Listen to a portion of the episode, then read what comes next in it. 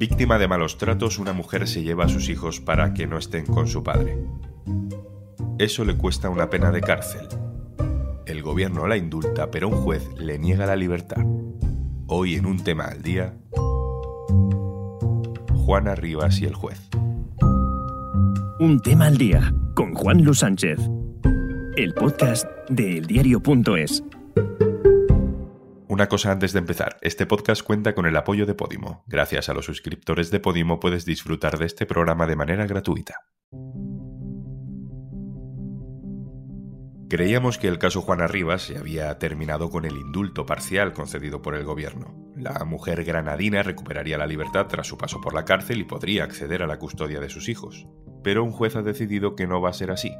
Juana Rivas se queda en prisión. Este caso nos acompaña desde hace cinco años. Es un caso personal, sí, pero con ramificaciones políticas, sociales, que nos habla de la presunción de inocencia, de la credibilidad de las víctimas, de los prejuicios, de lo que empuja a un gobierno a conceder indultos, del sesgo de los jueces, de los medios de comunicación. Habla de muchas cosas. Vamos a repasar lo fundamental con Ana Requena, redactora jefa de género del diario.es. Hola, Ana. Hola, ¿qué tal? Vamos por partes porque si no va a ser imposible explicarlo todo. Lo primero, recuérdanos, cómo conocimos a Juana Rivas. Tenemos que remontarnos a mayo de 2016. Entonces Juana Rivas aún vive en Italia con quien era su pareja Francisco Arcuri y sus dos hijos. Ese mayo Juana decide pasar unos días de vacaciones en Granada con sus hijos, pero una vez que está allí decide que no va a volver a Italia y pide asesoramiento en el Centro de la Mujer de Maracena, de su pueblo, y decide denunciar a Arcuri por malos tratos. Ya había una condena previa. En 2009, Arcuri ya había sido condenado por malos tratos contra Juana Rivas. Juana Rivas interpone esa denuncia en mayo de 2016 y no vuelve a Italia, así se lo comunica a su expareja. Es entonces cuando Arcuri solicita la custodia de los niños. En diciembre de 2016, la justicia efectivamente obliga a Juana a devolver los niños al padre y ya en junio de 2017 cuando Juana no ha vuelto a Italia y ha permanecido con sus hijos en Granada, la justicia ya le otorga la custodia provisional a su padre. Es entonces, en junio de 2017, cuando Juana ya sí o sí tiene que devolver los niños a su padre. Yo no los voy a entregar. Si ellos quieren robármelos, yo los quiero defender hasta, hasta el último aliento. Si la policía va a venir a darme descarga eléctrica o con la porra, no me va a dar miedo pero no lo hace. Lo que hace es en realidad desaparecer con ellos. Exacto. Juana Rivas eh, desaparece con sus dos hijos en julio de 2017, permanece en paradero desconocido exactamente 28 días, hasta finales de agosto.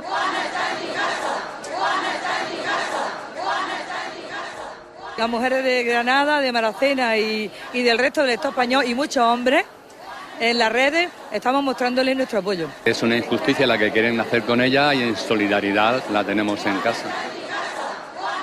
También es ¿no? durante ese periodo cuando se organiza esta movilización social con ese lema ¿no? de Juana está en mi casa, que es un poco, bueno, un grito ¿no? de una sociedad que se solidariza con una mujer que ha hecho públicas las razones por las que no devuelve a su hijo, que ha dicho ser víctima de malos tratos y que teme por la integridad de, de sus propios hijos.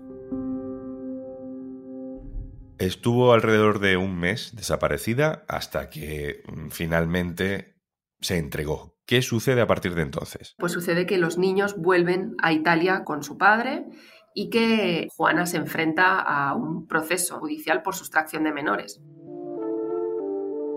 Em, en ese momento, Juana aún eh, puede visitar a sus hijos en Italia. Durante esos meses va a Italia periódicamente a pasar fines de semana con ellos para poder verles, pero los niños están bajo la custodia de su padre. Finalmente, el juzgado de lo penal número uno de Granada condena a Juana Rivas a cinco años de cárcel y a seis años sin patria potestad por un delito de sustracción de menores que después confirma la audiencia provincial. Y así nos plantamos en 2021. En 2021 pasan dos cosas. El Tribunal Supremo le rebaja la condena a Juana Rivas, la deja en dos años y medio de cárcel, y es entonces cuando el gobierno decide, además, otorgarle un indulto parcial. Por la atención social que recibió el caso eh, y por las consecuencias también para las personas afectadas, fundamentalmente para la mujer afectada, que tiene que ver con la concesión del indulto parcial a Juana Rivas, lo que supone la rebaja de la actual pena de prisión de dos años y seis meses a una pena de prisión de un año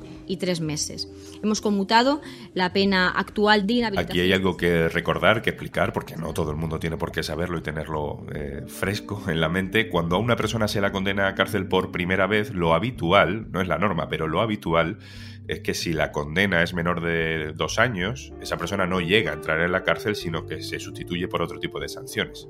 Luego, si reincides, ahí sí, esa pena de menos de dos años se suma a la nueva que te caiga, pero eh, si es menos de dos años, lo habitual es que un juez, el juez de tu caso, tramite tu libertad, eh, te dé permiso a salir. Pero en esta ocasión no ha sido así. Eh, el gobierno, con su indulto parcial, rebaja a la mitad la condena de Juana Rivas. Esa condena rebajada es de menos de dos años. Todos dábamos por hecho que Juana Rivas saldría de la cárcel, pero no va a salir. ¿Por qué, Ana? No va a salir porque el juez que tenía que decidir sobre su caso, que es el mismo que la condenó en primera instancia, el juez del juzgado de lo penal número uno de Granada, Manuel Piñar, eh, decide que no le va a aplicar ese indulto, a pesar de que Juana Rivas cumplía con los requisitos formales para acceder a esa suspensión de pena, a esa libertad. El juez Piñar da tres razones. Una, que Juana Rivas no se ha arrepentido. Eh, no es del todo así, porque Juana Rivas sí ha mostrado arrepentimiento tanto en el escrito de petición de indulto como en una entrevista en el objetivo de la sexta que públicamente pues habló ¿no? de, que no volvería a hacerlo así, eh, que lo hizo por proteger a sus hijos, pero sí mostró arrepentimiento. El segundo motivo que da el juez es que Juana Rivas habría reincidido en su conducta en Italia, sin dar absolutamente ningún detalle. Es decir, da a entender que Juana Rivas habría desaparecido con sus hijos en algún momento durante este periodo pero no aporta absolutamente ningún dato ni ninguna prueba. Y el tercer motivo, que es el que más polémica está generando, es que el hijo menor de Juana Rivas habría sido víctima de abusos sexuales mientras se encontraba bajo la custodia de Juana Rivas. ¿Y qué sabemos de eso? Pues es un caso eh, complejo también, ¿no? Tenemos que volver a retrotraernos a finales de 2016-2017 en esos meses en los que los niños ya están de vuelta en Granada con su madre y ahí el niño refiere una serie de molestias pues, estomacales, abdominales durante varios meses. Su madre le lleva al pediatra en repetidas ocasiones, lo comenta con la profesora del niño de la escuela infantil y es en una de esas revisiones pediátricas cuando su médico ve algo que no le parece ya tan normal y decide que vayan al hospital para que le hagan un seguimiento, un reconocimiento más pormenorizado. La madre agradece, de hecho, ese trato del pediatra, tal como consta en las declaraciones de la Guardia Civil, y en ese reconocimiento pues, se presenta una médica forense, ¿no? tal y como dice el protocolo de vigilancia y para ver si efectivamente ha habido una agresión. Esa forense hace un informe en el que dice que no se puede descartar que ese niño haya sido víctima de una agresión. Bueno, obviamente con el protocolo en marcha, pues el caso llega a los juzgados, Fiscalía toma medidas, se hacen una serie de indagaciones y eh, finalmente el juzgado sobresee y archiva provisionalmente el caso. Porque dice que, bueno, parece que puede haber unos hechos constitutivos de delito, pero que no hay posible autor. Esto después sigue con otros dos hechos. Por un lado, que la audiencia provincial concluye el archivo definitivo de la causa, porque dice que no ha lugar, que no hay causa. Y en medio hay un informe de la Guardia Civil que el juez Piñar omite absolutamente en su auto. Y ese informe de la Guardia Civil es clave en el tema porque descarta que hubiera abusos sexuales. Por supuesto, no estamos diciendo ni tú ni yo que esos abusos no sucedieran, no lo, no lo sabemos, no lo podemos saber, pero sí podemos decir que no están probados, y quedarlos por hecho y encima culpar a la madre por ellos es, por decirlo suavemente, una especulación, ¿no? Porque de hecho hay una investigación que incluso descarta que esos hechos sucedieran.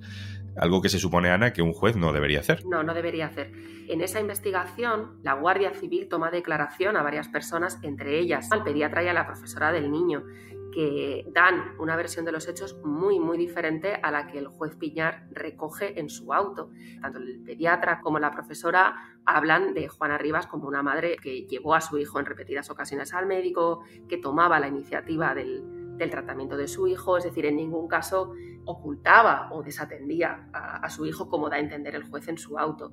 Eso por un lado. Luego, pues que efectivamente ¿no? la Guardia Civil concluye que no hay indicios de abuso sexual, la justicia sobresee y archiva definitivamente el caso, es decir, hay una decisión judicial que avala ese archivo y que en cualquier caso lo que hace, digamos, el juez Piñar es culpar a la madre de algo que, según la justicia, no ha sucedido y que para el juez Piñar implica que Juana Rivas no es que no pueda tener la custodia de sus hijos, sino que ese hecho ya le impide a Juana acceder a la libertad que en principio podría tener por ese indulto porque supone un peligro para sus hijos.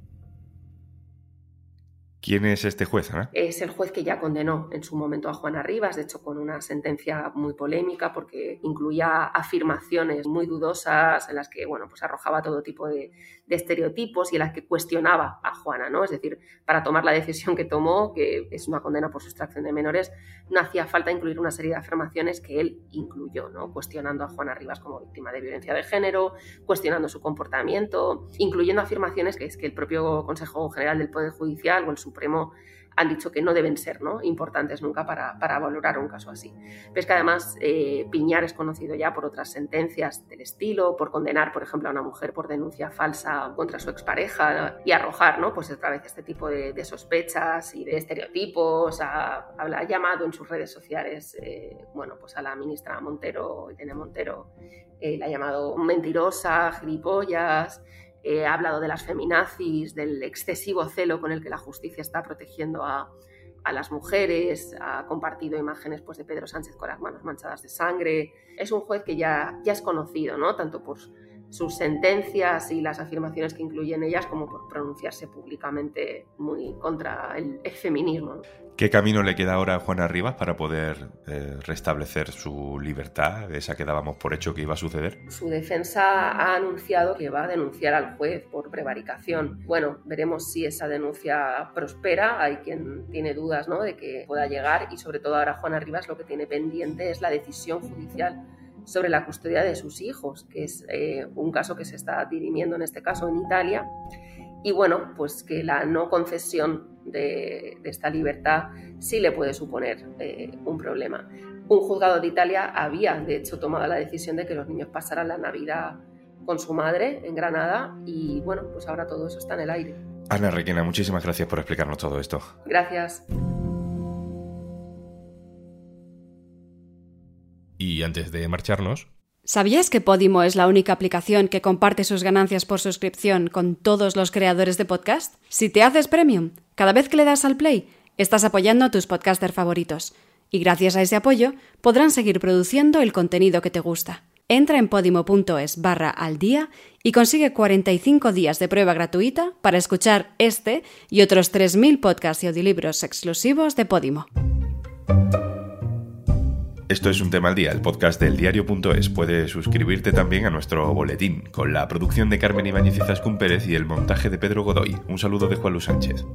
Mañana, otro tema.